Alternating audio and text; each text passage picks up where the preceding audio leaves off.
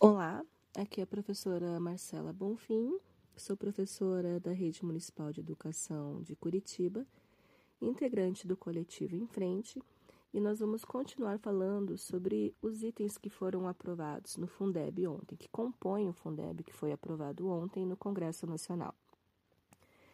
Destinação de 2,5% para as redes públicas que cumprirem condicionalidades de melhoria de gestão previstas em lei e alcançarem a evolução de indicadores a serem definidos de atendimento e melhoria da aprendizagem com redução das desigualdades nos termos do Sistema Nacional de Avaliação da Educação Básica.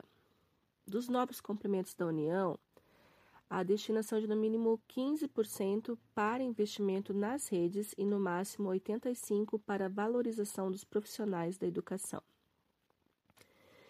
possibilidade de revisão do Fundeb no seu sexto ano de vigência e depois em 10 em 10 anos.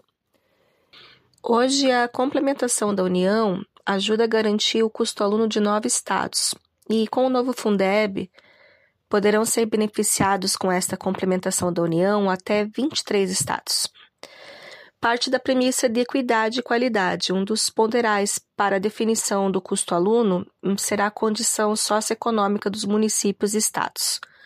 Portanto, os mais pobres poderão receber mais recursos. O princípio de equidade fortalece principalmente os entes federados que mais precisam de recursos. Outro ponto importante é que preserva os recursos dos programas da alimentação escolar, livro didático, transporte escolar, etc. Uma vez que o salário educação, uma das fontes de recursos da educação mais importantes, não foram incorporados na complementação da União.